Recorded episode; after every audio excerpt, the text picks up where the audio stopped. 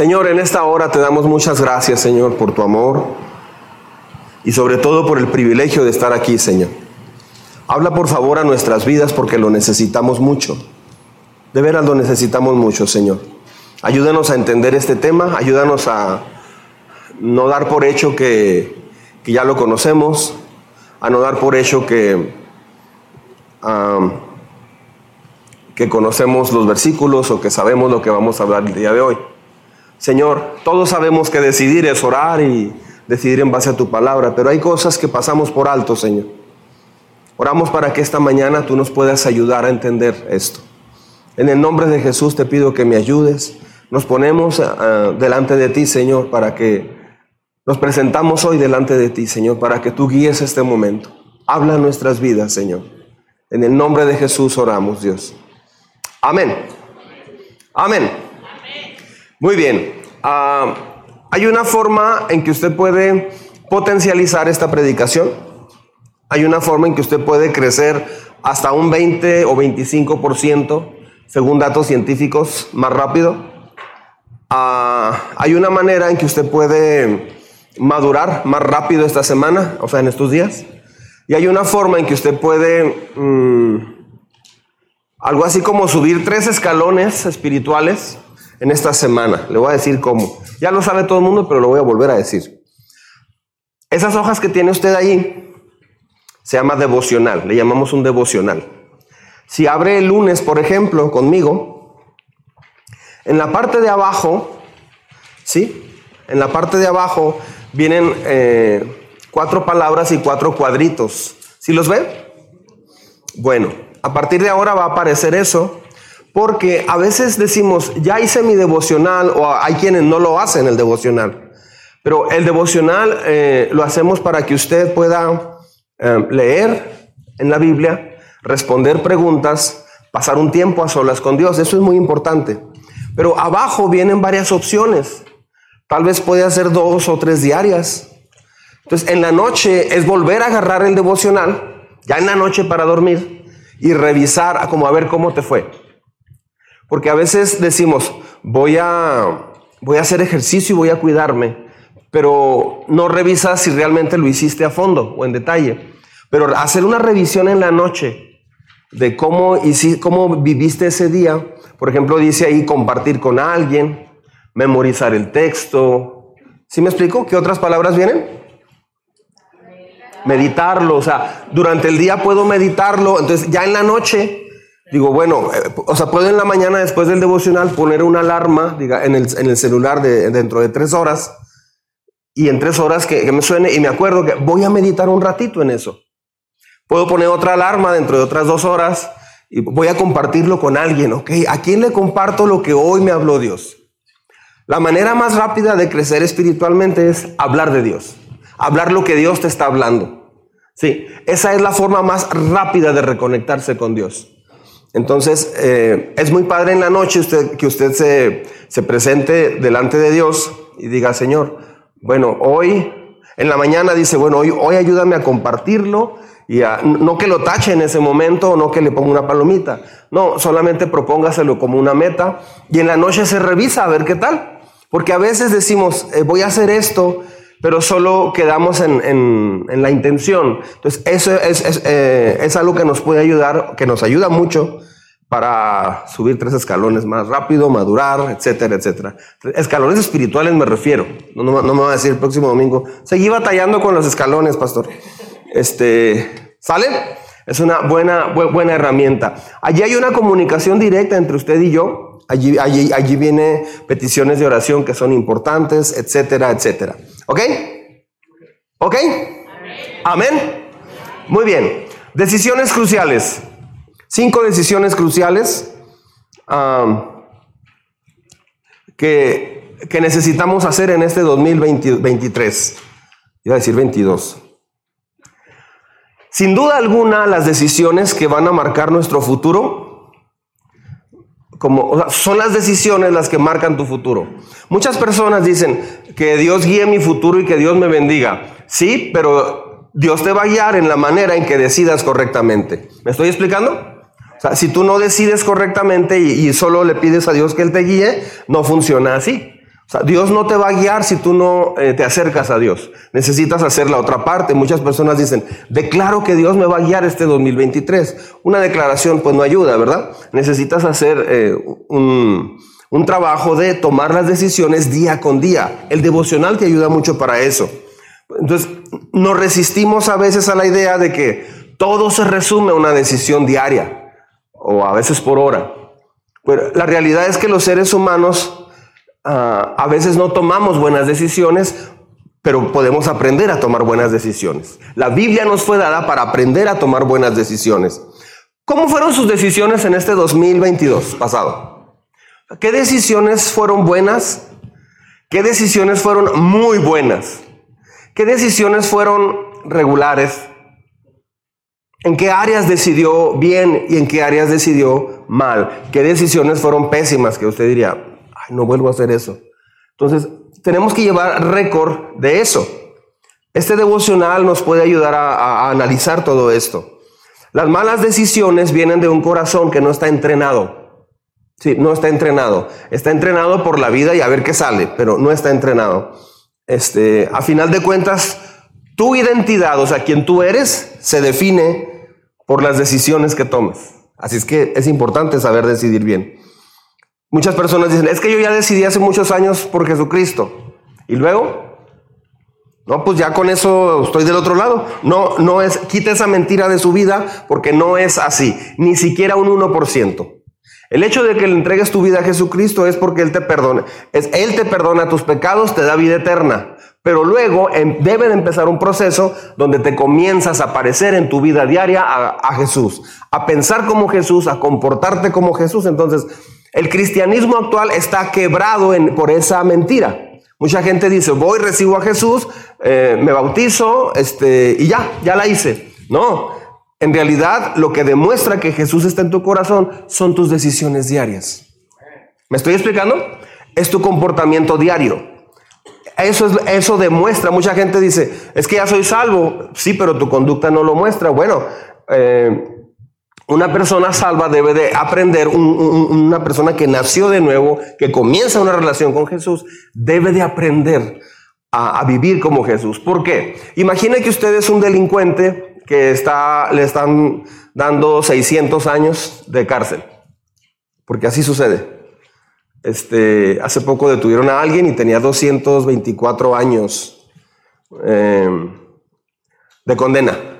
En Estados Unidos, eso, eso fue aquí Juárez. Una persona en Estados Unidos tenía 400 y algo de años de condena, o sea, por tanto crimen que hizo. Imagínense que usted y yo tenemos 600 años. ¿Sí? Y no alcanzamos fianza. Este. Ah, pero de pronto, o sea, debe de ser muy feo. La cadena perpetua debe ser horrible porque no hay manera en que vayas a salir. Eso es lo duro de la cadena perpetua. ¿Sí, sí, ¿sí me explico? Imagínate hacer algo que sepas que no tienes oportunidad de salir. Debe de ser horrible. Entonces, imagínate que alguien ah, se echa la culpa por ti y paga por ti todos esos 600 años. Y de pronto sales libre. Tienes un año allí y te faltan 599. Y de pronto Pasa eso y sales libre. Alguien preparó todo, eh, no sé, detalles, pruebas, no alguien preparó para culparse para que tú salieras libre. Eso hizo Jesús por nosotros. Ahora, imagínate que sales libre del ser eso. ¿Cómo vas a vivir? Te perdonaron una deuda.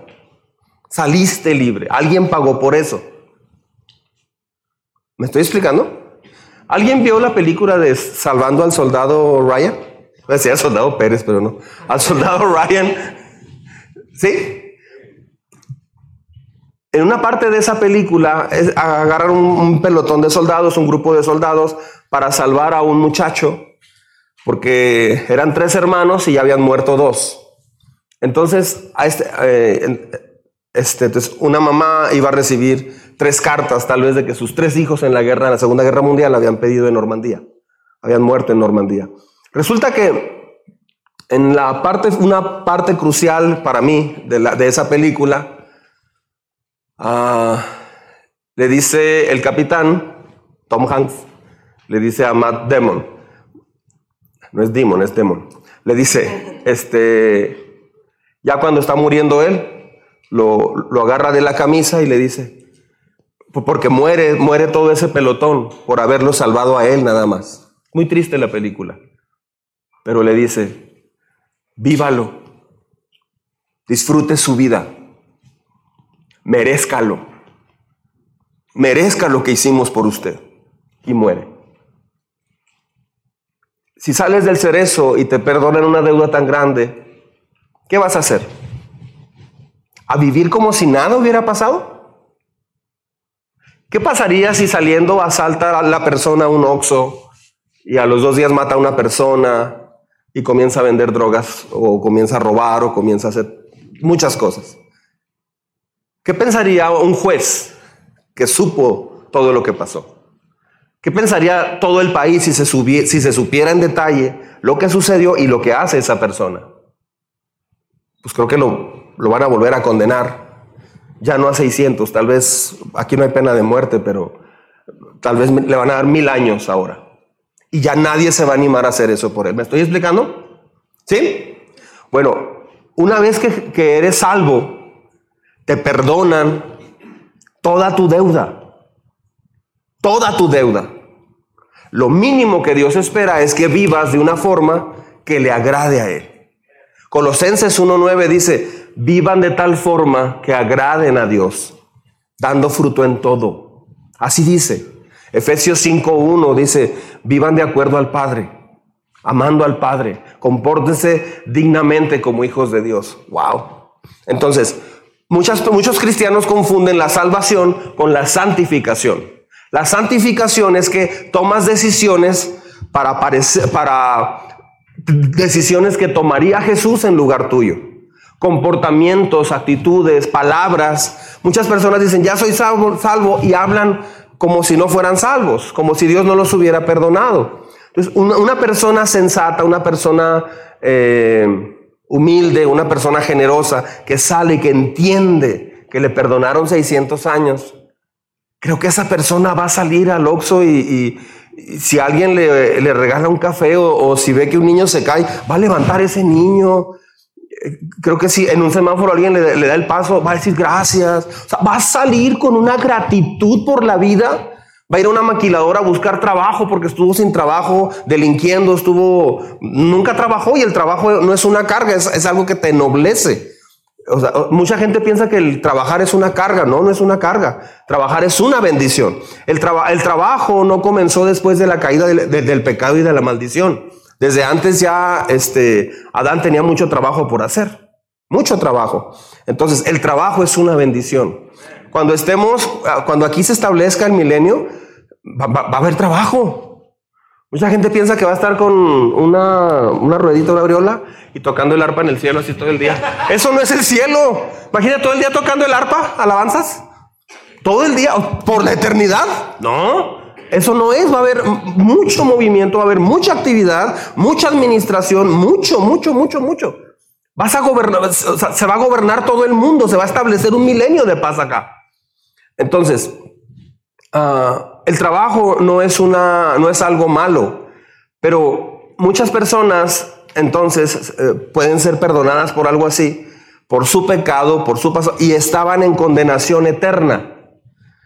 Ah, cuando alguien sigue usando su dinero de manera equivocada, cuando alguien sigue teniendo avaricia, cuando alguien sigue siendo eh, enojándose, cuando alguien sigue peleando, cuando alguien eh, sigue sin amar, cuando alguien, ah, etcétera, etcétera, cuando alguien batalla para, para perdonar, etcétera, esa persona no entendió lo que se hizo por, por él o por ella.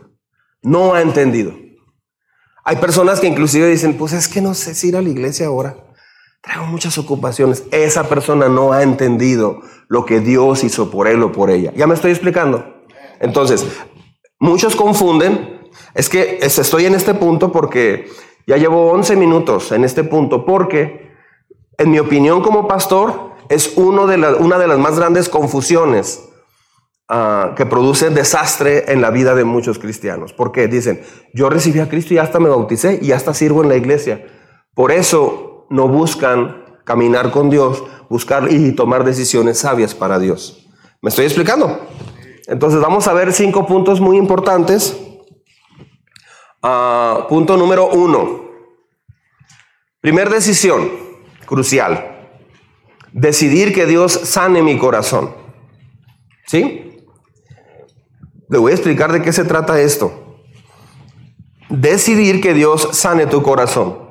Muchas personas dicen, ¿cómo que decidir? Yo ya lo decidí desde que empecé a venir a la iglesia. Claro que quiero que Dios sane mi corazón. La visión de esta iglesia es restaurar corazones, sanar familias cambiar historias. Pero ¿por qué no sucede en todos los casos? Hoy se va a dar cuenta. Si no se ha dado cuenta, aquí, aquí lo va a ver hoy. Decidir que Dios sane mi corazón. ¿A, a qué nos referimos esto? Mire, abra su Biblia, por favor. Vaya conmigo a buscar Efesios capítulo 4. Le comunico, le aviso, le comento, le sugiero, le hablo de frente y le digo que en cuanto pueda, en cuanto pueda, uh, cómprese una Biblia NTV, nueva traducción viviente. Sí, este año vamos a ir cambiando esa Biblia, la, Biblia que usamos. Algunas personas dicen, no, pues yo traigo la mía y yo, yo con esta. Esta versión es muy explicativa, pero mantiene un lenguaje elegante y formal. Yo le sugiero mucho esta traducción, nueva traducción viviente, así se llama, NTV. ¿Sí? No va a comprarla, no, no voy a llegar a preguntar, oiga, la, Biblia TV Notas. No, no, no. NTV, nueva traducción viviente. Yo le sugiero esa Biblia. Y luego la, y la, y la, que usamos, bueno, es que hace 20 años cambiamos de la Reina Valera a la NBI. ¿Sí? Pero la Reina Valera, pues mucha gente no la entiende. ¿Sí? Porque para, para empezar es para España. Y no hablamos como los españoles. Eh, y la NBI sí está bien, pero la NTV es como un 30% más explicativa. Mucho más explicativa. La va a notar muy directa. Eh, es, una, es una buena versión. ¿Ok? Muy bien. Decidir que Dios sane mi corazón. Efesios capítulo 4 versículo 32. Efesios 4, 32. ¿Están listos?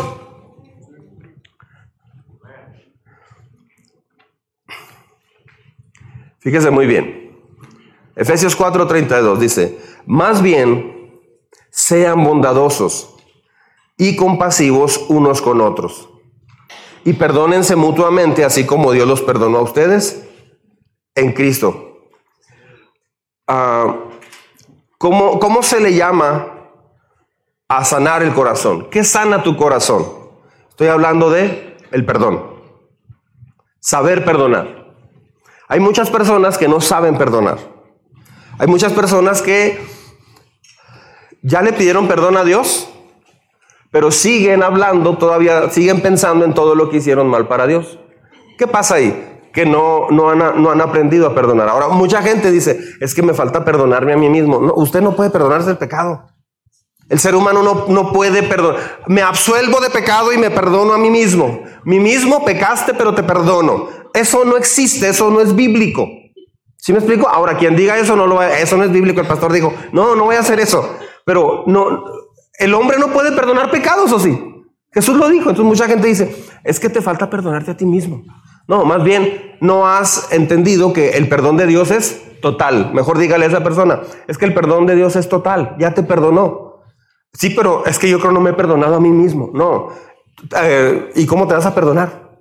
¿Vas a morir en la cruz por ti mismo? Aun cuando murieras, no eres Dios, no eres perfecto, tu, sacrificio no valdría. El hombre no puede perdonarse a sí mismo los pecados, no funciona, no es bíblico, no existe. Eso es pura psicología. Entonces, psicología no bíblica, porque hay psicología bíblica, ¿ok? Ah, entonces, más bien, ¿cuál es el problema? Para quien sigue luchando por lo que hizo en su pasado, es una persona que no ha entendido el perdón de Dios. Es absoluto. Yo le sugiero que busque la parábola del hijo pródigo hoy en la noche y la lea muy bien, tres, cuatro, cinco veces. Ahí va a entender el perdón de Dios. Parábola del hijo pródigo. ¿Sí? Ah, cuando Dios te perdona, te perdona y punto. Ahora, ¿Cómo Dios sana tu corazón? Bueno, en la vida tenemos problemas con personas, porque las personas somos problemáticas.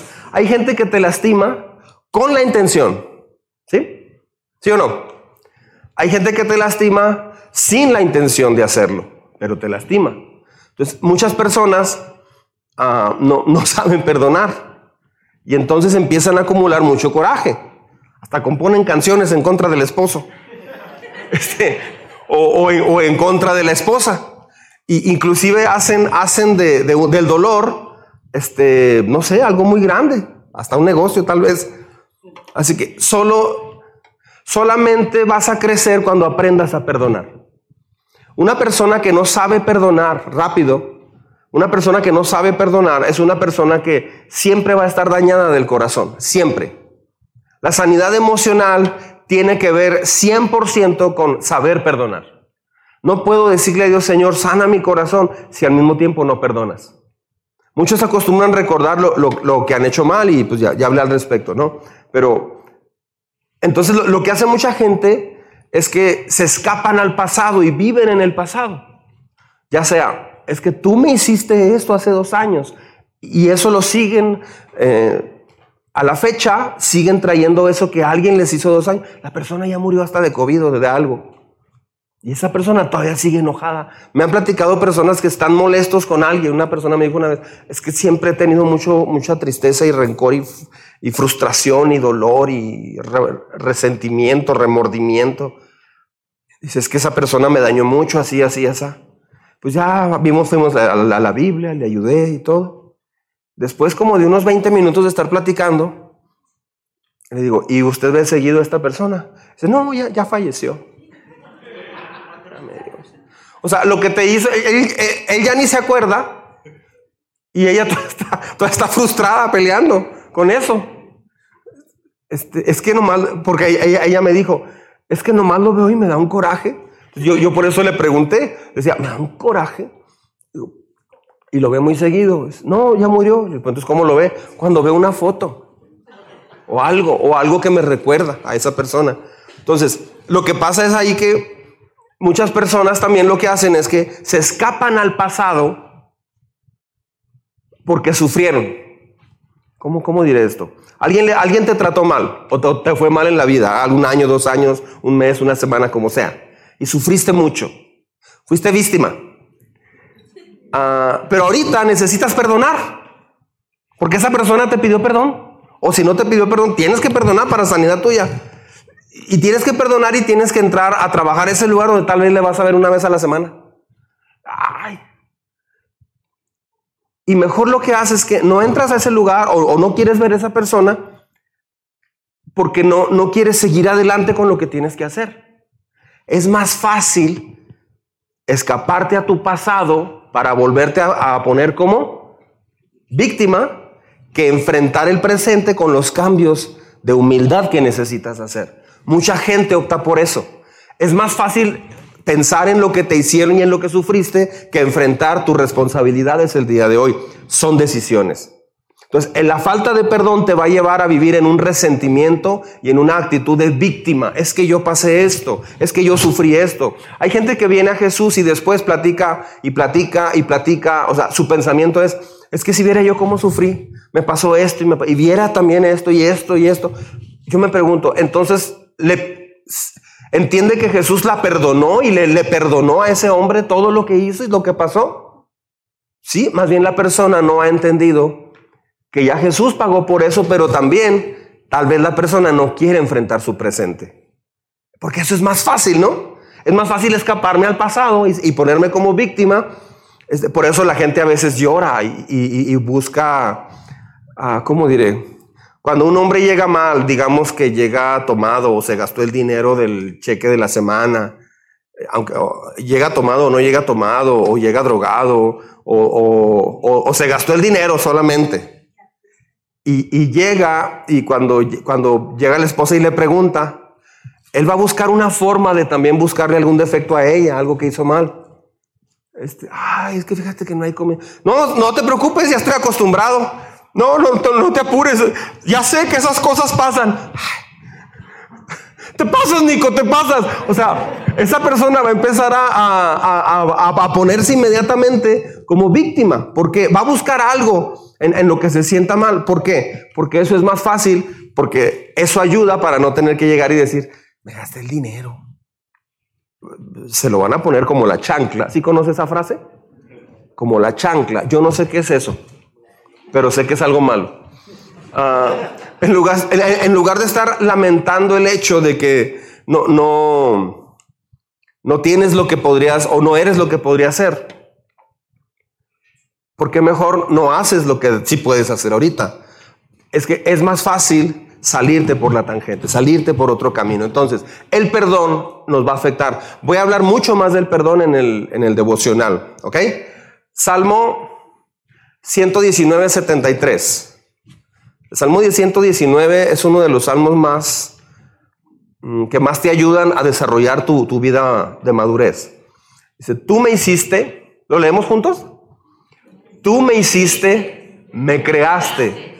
Ahora dame la sensatez de seguir tus, tus mandatos.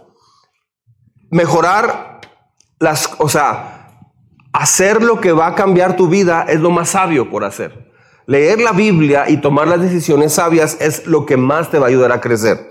Lamentarte y frustrarte por lo que no estás logrando, eso no te va a ayudar en absoluto. Entonces, ¿cómo viene la sanidad? Viene a través del perdón y decidir sabiamente en las relaciones interpersonales. ¿Es correcto que esté hablando esto? ¿Es correcto que esté pensando esto? Sí. Ah, punto número dos. Decidir profundizar en mis relaciones. Decidir, estamos viendo cinco decisiones cruciales. Decidir profundizar en mis relaciones.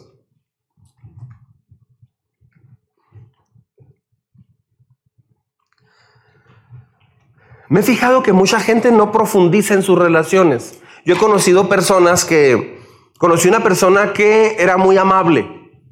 Yo me acuerdo que cuando llegué a la iglesia, este, Inclusive dirigía a veces la alabanza a esta persona, dirigía la alabanza de hecho, los domingos y todo. Este, y era muy amable. Pero yo traté de hacerme amigo de esa persona y, era como muy, muy amable, muy padre, pero nada más hasta ahí, o sea, no permitía profundizar en relaciones, era muy curioso. Este, servía a Dios, todo, todo bien, pero no lograba profundizar en una relación. ¿Ha conocido gente así? Que es muy amable todo, pero un día le quieres platicar algo. No, pues este, vaya, hay, hay que estar orando, qué bueno que me dice, hasta luego, y O sea, no puedes pasar tiempo con la persona. Creo que muchas personas tienen miedo al rechazo. Muchas personas son egoístas. El egoísmo y el miedo al rechazo son uno de los más grandes impedimentos para crecer en relaciones.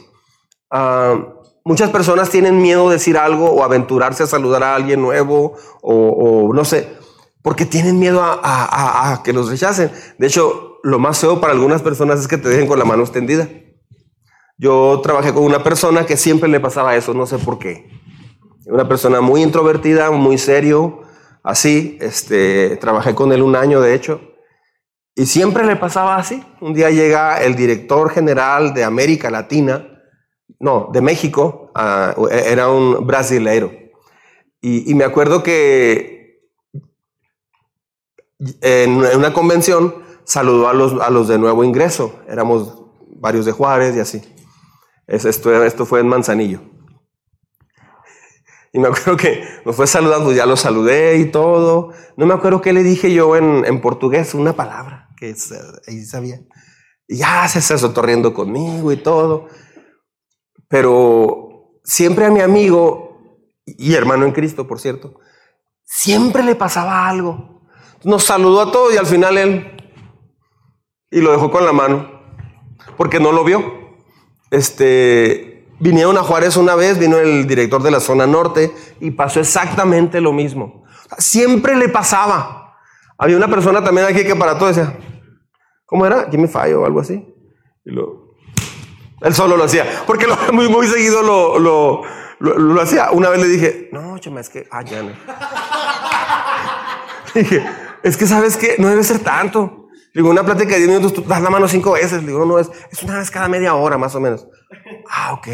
Más o menos cada 30 minutos. Digo, no, no, mente de ingeniero, no, no tiene que ser tan así. Este, el miedo al rechazo evita que te aventures a saludar, que te aventures a tener nuevas amistades.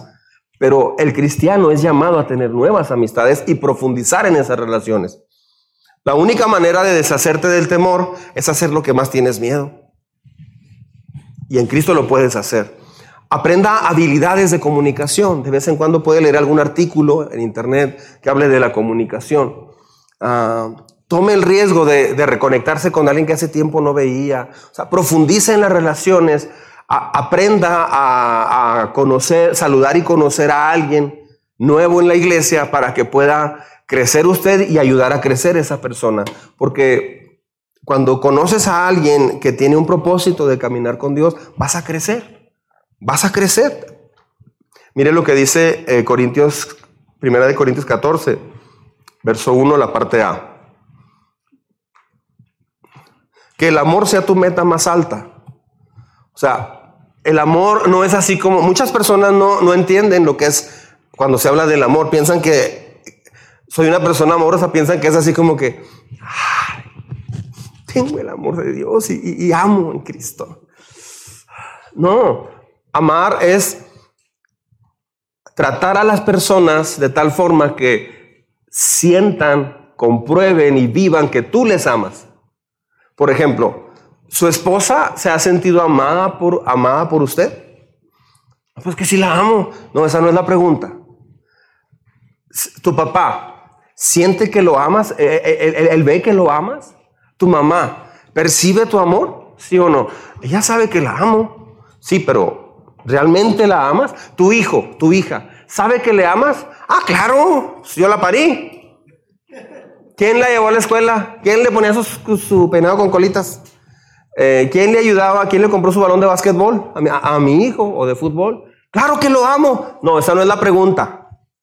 Esas son cosas de papá y mamá, eh, eh, educación, bla, bla, bla, formación, etc. Yo estoy hablando de si tu, tu hijo sabe que realmente lo amas. ¿Cómo le hablas? a tus seres queridos? ¿Cómo le hablas? A la gente que te rodea. ¿Cómo, cómo los ves? ¿Cómo, ¿Cómo los tratas? Una forma en que demuestras amor es poniendo atención. Es mirando a los ojos. Es escuchando atentamente. ¿Por qué? Porque te interesa, ah, te interesa lo que escuchas. Ah, cuando, cuando una persona dice es que yo amo, quien lo debe de explicar o demostrar es la otra persona un papá puede decir, claro que amo a mis hijos. Más bien ahí los hijos son los que van a, van a comprobar eso. Ahora, a veces los hijos, a veces los hijos, es, es una nota aclaratoria.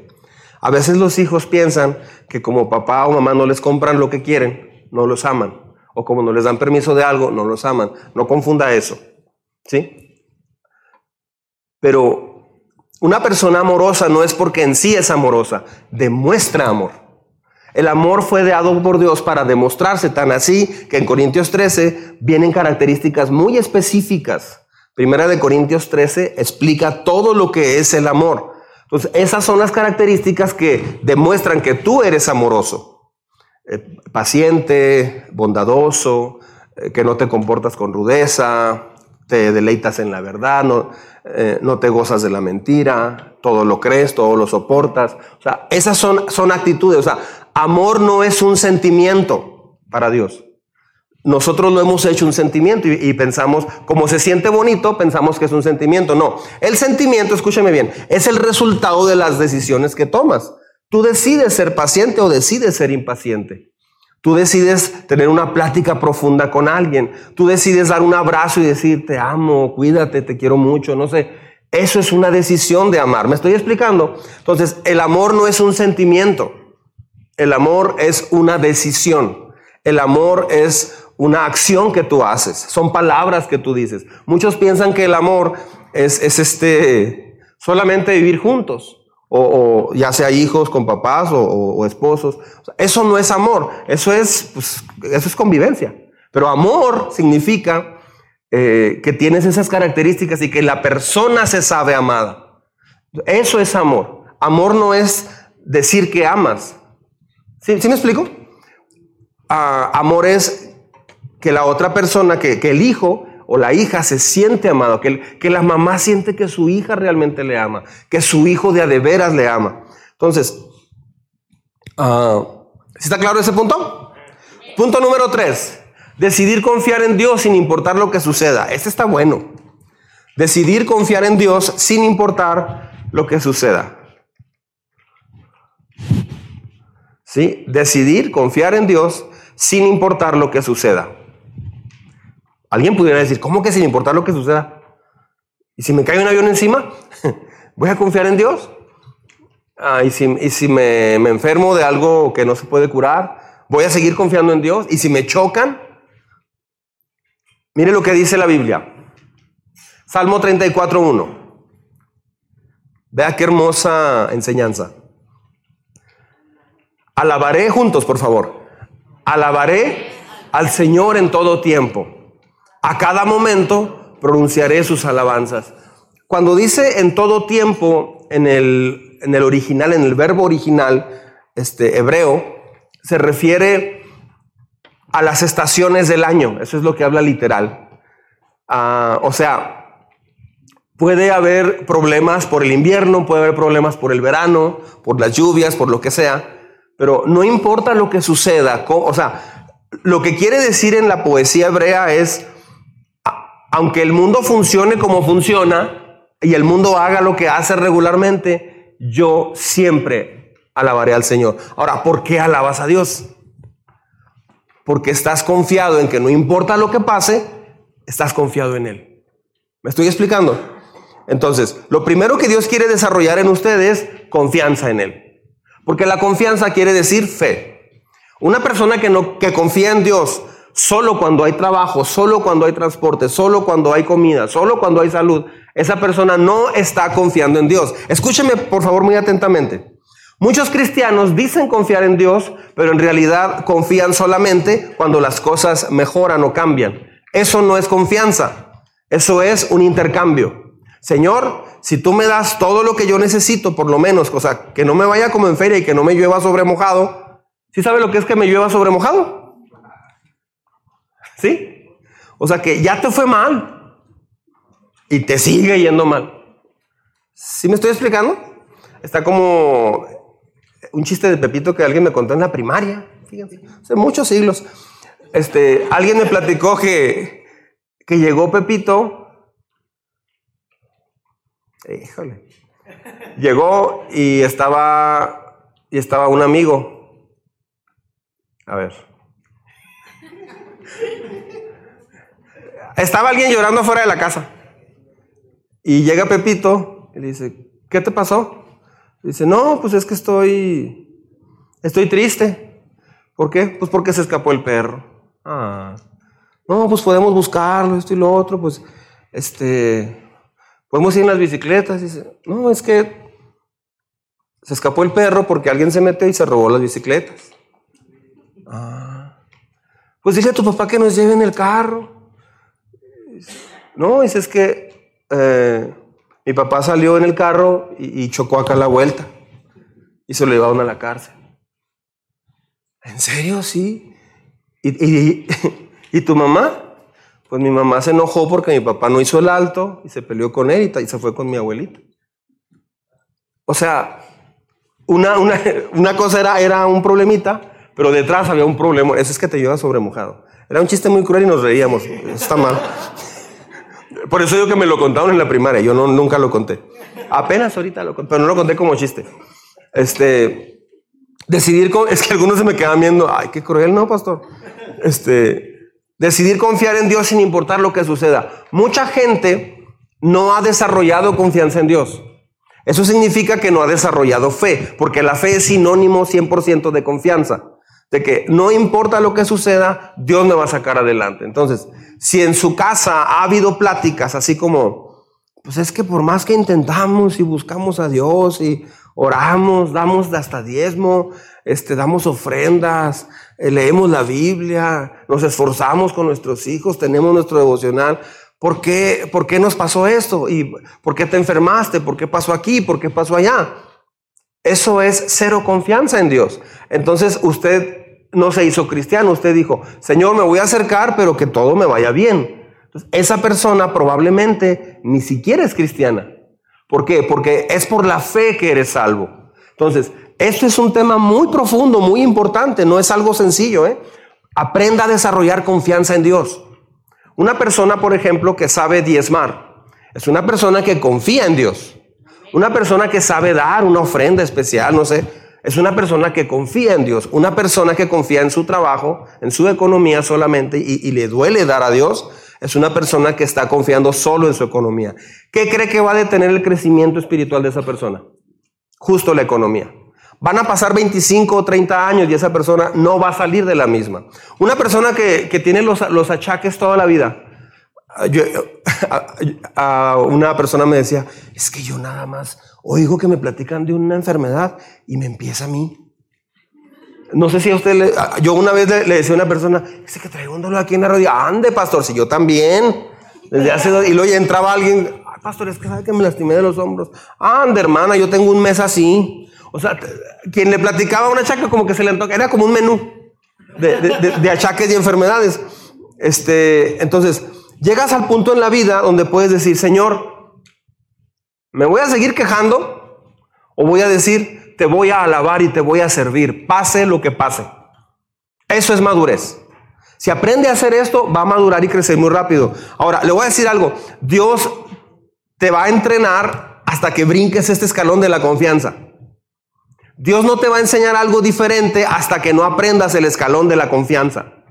Si usted se aleja de Dios y después de cuatro años regresa, ¿dónde crees que va a retomar Dios tu vida? Justo ahí. Si usted nunca aprendió a perdonar y, te vas o te enfrías, te alejas unos meses no y regresas, ¿dónde, Dios, ¿dónde crees que Dios va a retomar tu vida? La va a retomar justo ahí. ¿Por qué? Porque Dios, Dios quiere que tú crezcas y te parezcas a Él. Porque lo que te desanimó justamente fue no perdonar o lo que te desanimó, lo que te acabó fue no confiar. Entonces, Dios lo que más quiere que desarrolles es confianza en Él. ¿Sí me estoy explicando? Dios no, no funciona con alguien que no confía en Él. ¿Por qué? Porque no confiar en Él es poner en duda su palabra. No confiar en Dios es poner en duda su amor. O sea, estás dudando de su amor. Imagínate cómo se sentiría Dios si Él da su vida por ti te, eh, hace un planeta para que vivas en él. O sea, hace todo lo que ha hecho por ti. Te pone una luna, un sol, aire, oxígeno. Este, te pone un corazón que bombea por años. Y todavía hay, gente que dice, es que no sé, como que Dios me abandona. Como que Dios no me escucha. ¿Por qué dices que Dios no te escucha? Dios siempre escucha. Lo que pasa es que como tú estás diciendo, es que no me escucha ¿por qué? porque no, no me da lo que le pido. No, eso no quiere decir que no escuche. Imagínate un niño que va con su mamá, ¿me compras una paleta? Ay, mi hijo, ahorita no tenemos. Ah, tú nunca me escuchas. Y se va. No me escucha. ¿Cómo que no te escucha? Mi mamá no me escucha, maestra. No me escucha, nunca me escucha. Le pedí la espada de Star Wars. Vale 170 dólares. Yo no la tengo, ¿eh? Este. Ah. Y luego, mijo, pues está muy caro, es un juguete muy caro, mijo. Y tu mamá no es rica. No me escucha. Le pedí unos tenis, no me escucha. Todo lo que le pido, no me lo da. Entonces, no me escucha. Mijo, ¿tú sabes que te amo? No, la verdad no sé. No, ni sé, ni lo siento, ni lo creo. ¿Por qué? Porque no me siento amada. ¿Por qué no? Porque no me escuchas, no me das lo que necesito. ¿Usted qué haría con una hija así o un hijo así? Está bien, hijo. A ver, ¿en qué estoy rezagado contigo? Anótale, papá. Híjole, imagínate, o sea, toma, toma, toma nota, por favor. No, o sea, la confianza Dios nunca la va a desarrollar a base de nuestras eh, ideas o caprichos, inclusive, para poder confiar en Él. Herodes hizo eso. A ver, se acercó a Jesús y le dijo: Haz un milagro para mí. Un milagro para, no más uno, haz uno. Es que he oído que dicen muchos milagros. Jesús, a la gente que le pedía señales, él dijo, la generación perversa pide señales. Entonces, cuando usted pide señales a Dios, a que se arregle tal o cual cosa, usted está olvidando que Dios lo que quiere es enseñarte una palabra increíble. Confianza en Dios a pesar de cómo usted esté viviendo. Atrévase a confiar en Dios teniendo un corazón agradecido. Mucha gente dice, sí confío, pero ¿por qué está con cara de frustrado? Sí confío, ¿y por qué andas así? Alaben a Dios.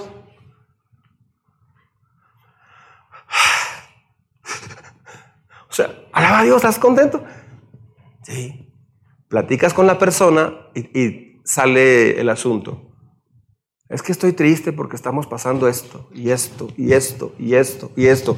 Ah, entonces por eso no, no puedes alabar a Dios, por ese problema. Pues es que se siente feo, es que batallo, es que esto y lo otro. Y si le pido a Dios que me ayude. No, o sea, es que ahí no es ayuda de Dios. Ahí es una decisión tuya. Dios no puede meterse y decidir por ti. O sea, y forzarte, Señor, hazme un buen esposo. Dios entra y, ay, es que no, eh, hola, hola esposa, toma una flor. Es que no quería darle una flor, dale una flor. O sea, Dios no hace eso. Es que le digo que me cambie y me haga un hombre, un hombre que lo alaba. Dios no va a entrar y alabaré, alaba. No, va a hacer eso, Dios. ¿Sí me explico? Y más si cantas feo. Este, Dios no, no, se crea, se canta con el corazón también. Los desafinados dicen amén. Pues, yo a veces me siento muy. ¿cómo, cuál es la palabra? Como muy humillado. Esa es la humillación plena. Voy en el carro y empiezo a cantar algo. Y Priscila me corrige, no, papá, no dice eso, dices, ah, ok. Y, canto quedito, pero de pronto van las dos allá atrás. Las de alabanza. Ahí van las dos y, yo, oh, mira qué bonito. Y empiezan a cantar y. Así. Y, se oye. No, las veo Parece a veces así como un CD. Bien bonito, así bien padre. Pues ya que cantas, no, mejor, mejor, ya no vas a aplaudir apoyando la alabanza, ¿verdad? Este, quisiéramos cantar bien, pero la verdad Dios escucha con estetoscopio. Él ve cómo está tu corazón también. Entonces, confianza es que puedes adorar a Dios, puedes alabar a Dios a pesar de lo que estás pasando. Ah, la confianza es algo que no vas a encontrar en Hollywood. No lo vas a encontrar en la Ciudad de México. No lo vas a encontrar en, en el ayuntamiento. La confianza no lo vas a encontrar en la bolsa de valores, la confianza no está en una empresa, la confianza no está en la economía, la confianza no está en un hospital. Una, mujer iba al hospital cada mes o cada dos semanas y un día me dijo, es que sabes, cuando yo me hice cristiana, entendí que yo tenía mucho miedo a morir. Y yo iba mucho al hospital porque, y, muy seguido la operaron tres veces y seguido estaba enferma. Yo, yo este, platicando con la persona decía, pues, me, me enfermaba mucho hasta que vine a Cristo. Se me quitó toda la enfermedad. Todo. Esa mujer es mi mamá. Ah, era falta de confianza en Dios. Ella necesitaba a alguien en quien confiar. Así es que la confianza, ¿cómo se construye? En una relación con Dios. La confianza se construye en una relación con Dios. Entonces, decidir confiar en Dios sin importar lo que suceda. O sea, lo que me suceda es punto y aparte de mi confianza en el Señor. No lo relacione. ¿Me estoy explicando? La semana pasada dije, muchos relacionan cualquier... Te tropiezas, Señor, me tropecé y me podía caer allá, abajo. Señor, ¿me amas? o, o, me estás castigando, ¿qué pasó?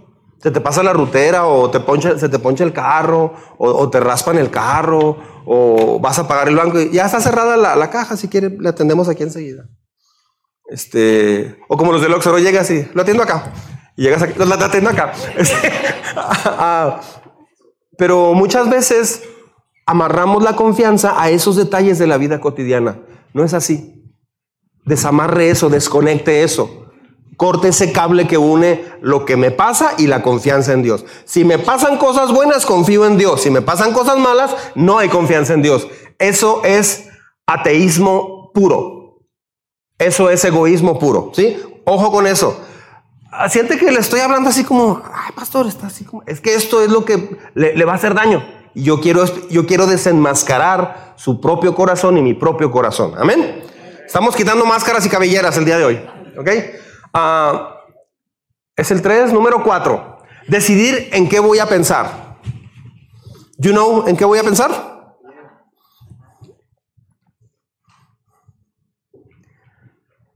Decidir en qué voy a pensar, o sea, what I'm gonna think, mijo, ¿verdad, Daniel?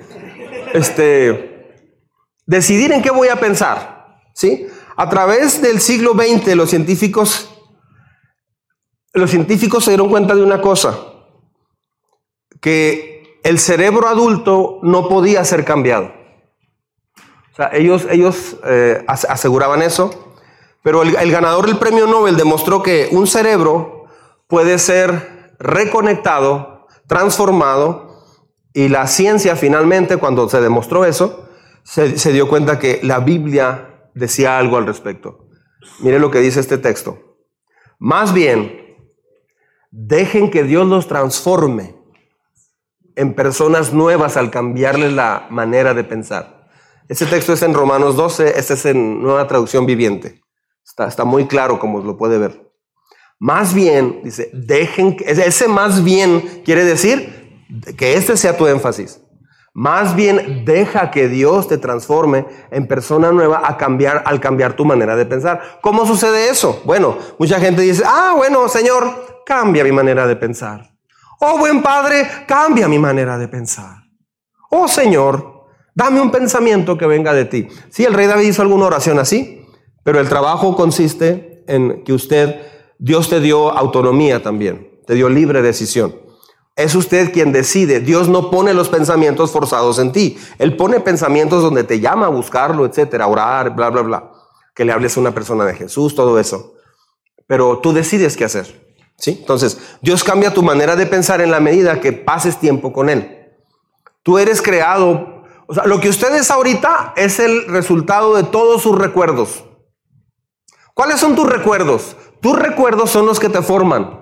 Escucha bien. Tus recuerdos son los que te trajeron hasta aquí. Tus recuerdos es todo tu pasado. Entonces, tus recuerdos son creados, fueron creados, tus decisiones pasadas fueron el resultado de tus hábitos mentales. Los recuerdos que tanto te, te, dañan o que no te ayudan son tus hábitos mentales. O sea, usted se pone a pensar, por ejemplo, una persona me decía una vez, Dice, es que una vez yo estaba en una situación de mucha pobreza y estábamos afuera de la casa, era una casita de madera casi cayéndose y habíamos comido solamente sopa de pura agua con unas hierbitas nada más. Dice, extremadamente pobres. Y eso me lo platicó esta persona en un viaje que hicimos a San Luis Potosí, porque yo le decía, ¿por qué no te metes más con Dios? Y él me decía, es que no tengo tiempo, tengo mucho trabajo. Siempre tenía mucho trabajo. digo, ya tienes una casa, tienes dos carros, vives bien, estás casado, tienes hijos. Pues Dios te sacó entonces de eso. Dice, es que, y me lo platicaba llorando. Dice, sí, ya me platicó esa historia. Dice, yo le dije a Dios, nunca, nunca voy a volver a este nivel de pobreza. Ayúdame. Esa persona se entrenó toda su vida para recordar cuando era adolescente y decir, nunca quiero volver a esta pobreza, a esta, a esta vida donde estoy. Y entonces la persona se dedicó a trabajar, tener dinero, guardar dinero muy celosamente, pensar en dinero, vivir por dinero, trabajar por dinero, analizar dinero, y, no era una persona rica, era una persona, mm, pues una casa sencilla, bla, bla, bla, pero tenía todo lo necesario. Yo me di cuenta que conforme iba avanzando en su vida e, económica, iba progresando, se sentía de todas maneras, ya no pobreza en él, pero sí miseria. ¿Sabes qué es miseria? Decir, no tengo, me falta. Y batallaba para dar, batallaba para compartir. Entonces, él confundió o sea, él dijo, Señor, quiero en ti ser esto, pero se fue al otro lado, opuesto completamente. Último punto.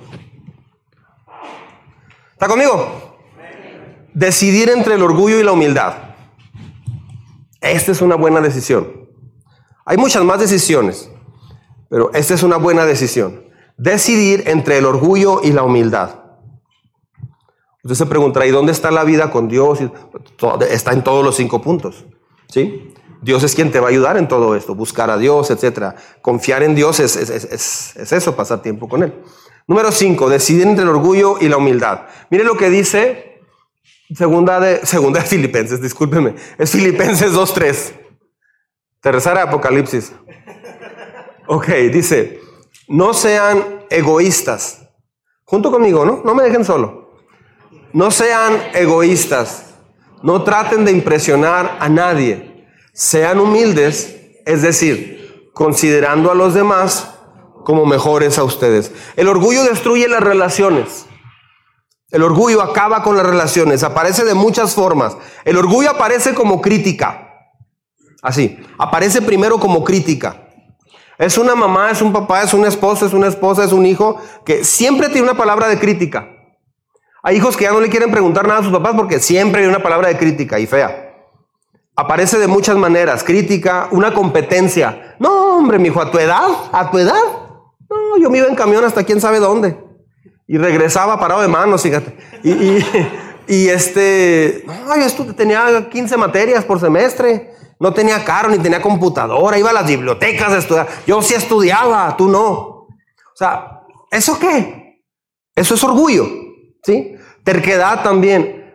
Lo más difícil de los seres humanos es que no tratamos con el orgullo y quien lo va a padecer es quien viva alrededor de esa persona conforme vaya entrando en años.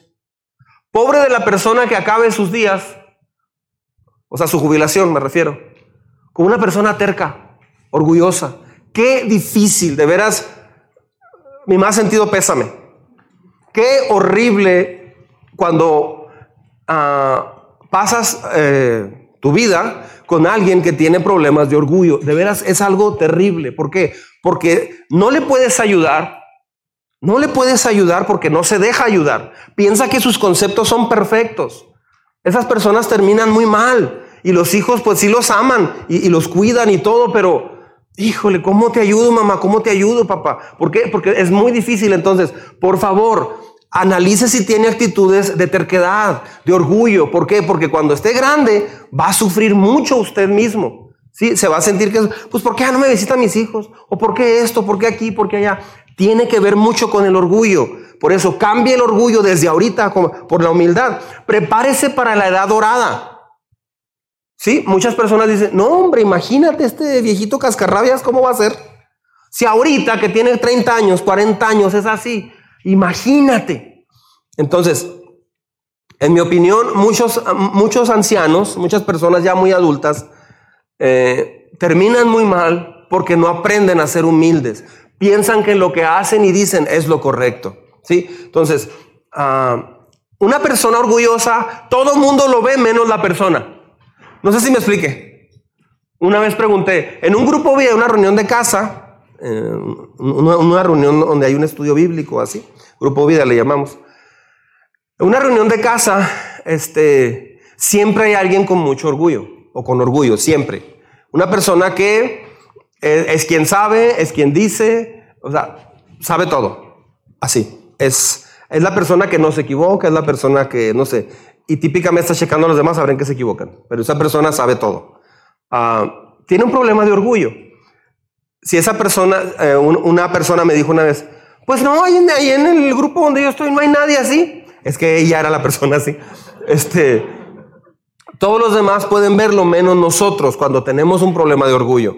Cuando tienes un problema de orgullo, no lo ves en la vida. Mire lo que dice Proverbios 16, 18. Proverbios 16, 18. ¿Lo puede leer conmigo? Sí, sí tiene ganas de leerlo conmigo o no, hermano. Si no tiene ganas, dígame. Ok, juntos. El orgullo va delante de la destrucción y la arrogancia antes de la, de la caída. O sea, el orgullo va enfrente y atrás viene la destrucción. Primero es el orgullo y atrásito pegado viene la destrucción. Primero viene la arrogancia y atrásito viene la caída. ¿Qué es arrogancia? Yo sé, yo conozco, Ah, entonces, hay muchas frases muy arrogantes que se usan a, veces. Este, ah, en el cristianismo se usan frases como, ¿no sabes quién fue Saúl? ¿No sabes cómo murió Saúl? O sea, esas frases son muy orgullosas, muy arrogantes. ¿Por qué? Porque le estás diciendo a la otra persona, ¿a poco no sabes? Yo sí lo sé. Este, si alguien le dice así alguna vez a usted, a mí, a mí me incomoda mucho cuando alguien tiene actitudes así, pero mucho, porque esa persona está dañando mucho la iglesia. Cuando, cuando alguien le diga a usted así, este, dígale, no, pero sí sé que es humildad. Este no se crea, se va a meter en problemas. No va a salir nada bien. Pero hable con esa persona. Este, hable, hable con esa persona. No digas eso porque, porque no es bueno. A los jóvenes, a veces hay, hay quienes dicen, a ver ustedes, chavos, a ver qué tan machines que andan ahí que predican. A ver, ¿saben esto? ¿Esa qué? ¿Esa qué? ¿Eso qué? ¿Dónde está Esteban? ¿Eso qué? O sea, este, no, no, no ayuda eso. No ayuda eso. No, no lo digo Esteban porque él hace eso, ¿eh? No, es que él hizo de mí un qué? Hizo un sticker donde estoy así, en, WhatsApp, donde estoy así, y luego le puso, ¿eso qué? Este, uh, me gusta mucho este, este versículo porque nos pone a todos en, nuestra posición correcta. Primero es el orgullo y luego viene el choque. Cuanto más es el ego, más dura es la caída. El orgullo destruye todas las relaciones, pero la humildad es el antídoto contra el orgullo. ¿sí? Entonces, en lugar de decir algo que usted sepa eh, y haga sentir mal a los demás, eh, aprenda a decirlo de forma que no se vea que usted sabe todo. ¿Sí me explico? Cuide eso. La humildad construye relaciones. Una persona que no, tiene buenas relaciones o que batalla con las relaciones es porque no, le falta humildad. Tiene que crecer más la humildad. ¿Cómo podemos crecer en humildad? Buena pregunta, ¿no? ¿Cómo se le hace para crecer en humildad? Es muy sencillo, pero muy fácil. Cuando Jesús comienza a controlar tus pensamientos, tu corazón, tus actitudes y tus reacciones, vas a aprender a ser humilde. ¿Y cómo se le hace para que Jesús controle mis pensamientos, mi corazón, mis actitudes y mis reacciones? Ah, ¿Cómo te conviertes en, una persona así? Bueno, la ley básica es esto. Te conviertes, ah, tiendes a volverte con quien pasas mucho tiempo. Tiendes a volverte como, como la gente con quien pasas mucho tiempo. Si pasas tiempo con personas que son muy gruñones, pues así va a estar. Yo iba con un mecánico hace muchos años y le decía Don y luego el nombre, no lo voy a decir. Este, y llegaba así. ¿Cómo está? ¿Qué dice? Bien, bien, bien, bien. ¿Qué haciendo? Aquí, mire, traigo el carro, traigo una fallita y no sé qué tanto. Y, ah, muy bien. Más que di vuelta y, una vez, la primera vez se me ocurrió decirle, di vuelta y ya me quería parar tránsito. Entonces, estaba él trabajando y siempre trabajando te responde, ah, no, sí, pues qué bueno que aquí se da la vuelta. Nomás acabo de poner esta bomba de agua y no sé qué, y ahí está. Y nomás le dije eso. El tránsito, no, son una bola de corruptos, rateros, buenos para nada. Le voy a contar, hace un mes me paró y le dije, ¿sabes qué? Tú no me vas a llevar, tú no me vas a multar. ¿Y quién? Tú, tú y cuántos más. Así, dije, mi papá me recomendó con él papá, sí, así es. Entonces, dice papá, de hecho, ¿yo sabes qué hago? Llego y en lo que está haciendo la afinación y me aburro, le digo algo. Pues, ¿cómo ve a los políticos? No, hombre, olvídate, se agarra. Entonces, siempre se peleaba, para todos tenía. Fuera el PRI, del PAN, de quien me pusiera usted en contra todos tenía. Dicen que van a cambiar, pero son una bola de quién sabe. O sea, este, entonces, si te, bueno, él falleció y ahora está su hijo. Son una copia. ¿Qué pasó? ¿Qué dices? Oye, no, pues fíjate que esto y lo otro. ¿A poco sí? Sí, fíjate que pagué el predial así rápido, salí en cinco minutos. Dejó de trabajar. Válgame, pues ¿A quién le vamos a dar la medalla de oro ahora? Siempre haces unas filas. ¿Y cuánto pagaste? No, pues tanto. Sí, mira, todos se lo roban. Todo lo agarran para ellos. Son las peores calles que hemos tenido. ¿Quién sabe? Impuestos. yo le dije, ¿de qué me vienes a cobrar? Y, este, predial. ¿Ya viste cómo está mi calle? Arréglame mi calle y te pago el impuesto. entonces, dije, ah, bueno. Entonces ya le dije, papá, ya tenemos otro tema de, si quiere un día.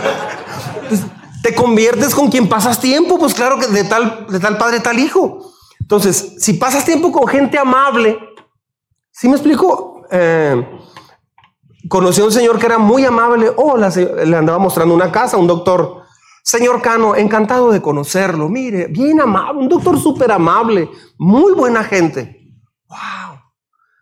Y la esposa igual de amable. Tenía dos hijos y fueron a verla, ya les interesaba mucho la casa, era la tercera vez que la veían. Ay, disculpe la molestia, señor Cano, es que quisimos traer a nuestros hijos, ya chavos de universidad. hola, ¿qué tal? Buenas tardes. Soy Andrés, o quién sabe cómo me dijo, este, es que mi papá nos platicó que la casa, pues venimos a verla, bien amables todos. dije, ay, qué bonita familia, quiere ser así. así bien, bien padre, entonces, ay, estás a gusto. Llega el velador y se asoma porque ya era de noche y andaba, no, es que vi la casa muestra prendida y, no, mire, ah, ¿qué tal? Usted, usted es el que cuida aquí. Ah, excelente. Y le presentó a su familia, así. Traía una camioneta muy cara y vestían muy elegantes y todo lo que usted, pero unas personas tan amables. ¡Wow! Dices, qué padre. No quiero ser como él. Este, una persona amable produce amabilidad. ¿Sí me estoy explicando? No ha ido a pagar el gas o algo y ve que alguien está enojado. Pero cuando alguien habla muy amable, como que también se contagia eso. Entonces, Dios quiere una relación contigo. Entre más tiempo pases con Jesús, te vas a hacer humilde, porque el más humilde de todos es Jesús. ¿Quiere aprender humildad? Pase más tiempo con Jesús. Aprenda de Él, porque Él es humilde. De hecho, Él dijo, aprendan de mí, que soy manso y humilde. Y no contrarreste ese texto, porque alguien dijo una vez un texto, sí, e-, ese texto y lo dijo, sí, soy manso, pero no menso. Y ya por decir eso, todo el mundo, ah, bueno, sí es cierto. Y ya hicieron a un lado ese versículo. No, Jesús nunca dijo, aprendan de mí que soy esa palabra. Él dijo manso. ¿Sí me explico? Él nunca dijo soy menso, jamás lo dijo. Alguien mal, un mal ser humano, lo dijo. Y todo, sí, cierto. Y hay, gente que ha dicho eso. Sí, pastor, es que ya soy manso, pero no menso, pastor. Ah, ¿Eso qué? Total, o sea, ¿eso qué? No tiene nada que ver. Este, o sea, es, es absurdo decir eso. Voy terminando. Jesús es la persona más humilde que usted va a conocer. Pase tiempo con Él. Te va a enseñar humildad. ¿Sí? Nadie ha hecho nada más humilde que Jesús. Viviendo del cielo, vino a la tierra, se hizo hombre, vivió y murió por nosotros y resucitó por nosotros. Cuando pasas tiempo con Él, te vuelves más humilde y eso construye relaciones. Amén. Tenemos trabajo que hacer, familia. Vamos a aplicarnos. Amén. Muy bien, póngase de pie, vamos a orar. ¿Qué pasaría si los periódicos anunciaran lo que ha pasado? ¿Qué sucedería? ¿Qué sucedería si los periódicos anunciaran lo que, lo que ha sucedido? En el Universal se publicaría hombre muerto resucita. O sea, es que muchas noticias las creemos porque están en un periódico muy formal o en el internet. Encuentran el puente al cielo, es Jesús. Nadie tiene que ir al infierno, aseguran que por eso, que Jesús pagó por eso. Son noticias que como no se dan de esa forma, no adquieren la importancia. Pero todo esto sí sucedió. Esto sí fue noticia. Confirma la noticia que familia destruida es restaurada por Jesús.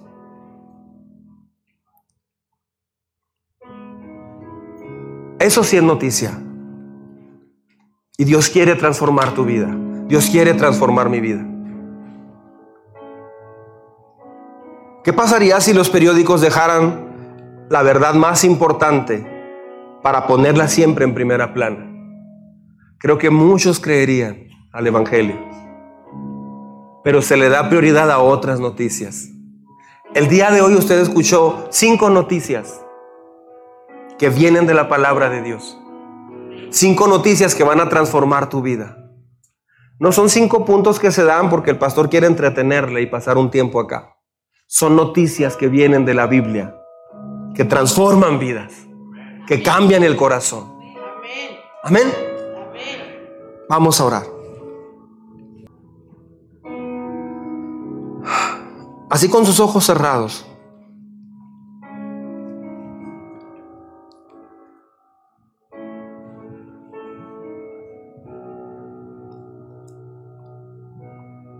Quiero decirle que este mensaje es un mensaje donde recordamos que la vida se construye en decisiones. Esta mañana, este día, usted tomó una muy buena decisión de venir aquí. Dios está esperando que uses tus decisiones de la mejor manera. Nunca es demasiado tarde para cambiar.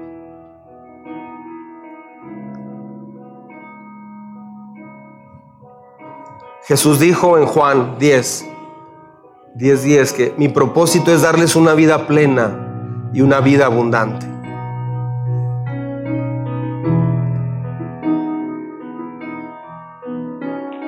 Para vivir una vida plena y abundante necesitas, necesitamos ser más enfáticos en las decisiones que tomamos. Es lo que Dios nos dice. Equivocarse no es que ya fracasaste completamente. Una equivocación la puedes ver como que ya has hecho todo a perder. O puedes verla como, Señor, estoy detectando un área muy débil mía. Dios te está permitiendo ver un área muy débil. Cuando alguien dice, yo no estoy haciendo mi devocional, ya fracasé, Dios te está permitiendo darte cuenta de un área muy débil tuya. Dios quiere que la fortalezcas. Vamos a orar. Señor, en esta hora te damos gracias. Porque tú nos llamas, Señor, a tomar decisiones sabias. Cada día, cada momento tomamos decisiones. Te pedimos, Señor, que nos ayudes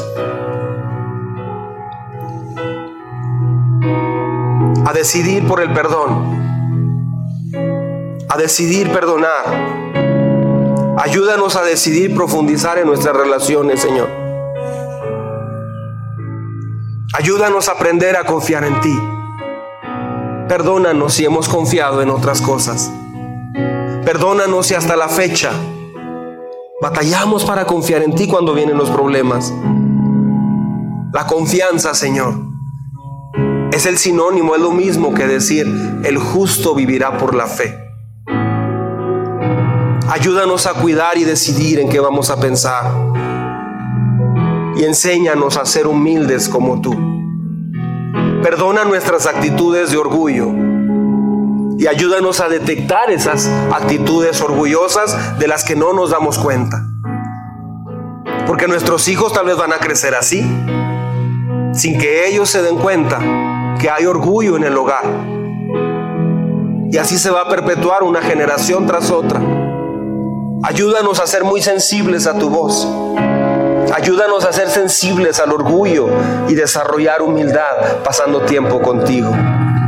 Gracias porque tú nos perdonaste. No 600 años, sino miles de años en la eternidad lejos de ti en la oscuridad perpetua. Tú nos perdonaste el ir a ese lugar donde siempre estar lejos de ti y no tener oportunidad jamás de ir a ti nuevamente. Tú no nos perdonaste, Señor, cientos de años, ni siquiera una cadena perpetua, sino una cadena eterna, una condena eterna. No fue una condena perpetua, fue una condena eterna, Señor. Son más de 600 años. La cadena perpetua es por el mientras la persona está viva. Pero eso se refiere al cuerpo nada más. Gracias, Señor. Hoy juntos te decimos gracias. Porque valoramos mucho lo que has hecho por nosotros. Ayúdanos a valorarlo más todavía. Ayúdanos a entender la importancia de nuestra vida diaria. Ayúdanos, Señor, a trabajar en estos cinco puntos. En esta semana ayúdanos a profundizar y trabajar en estos puntos. Te lo pedimos, Señor, en el nombre de Jesús. Y te agradecemos tanto, Padre, por tu amor, por tu cariño. En Cristo Jesús. Amén.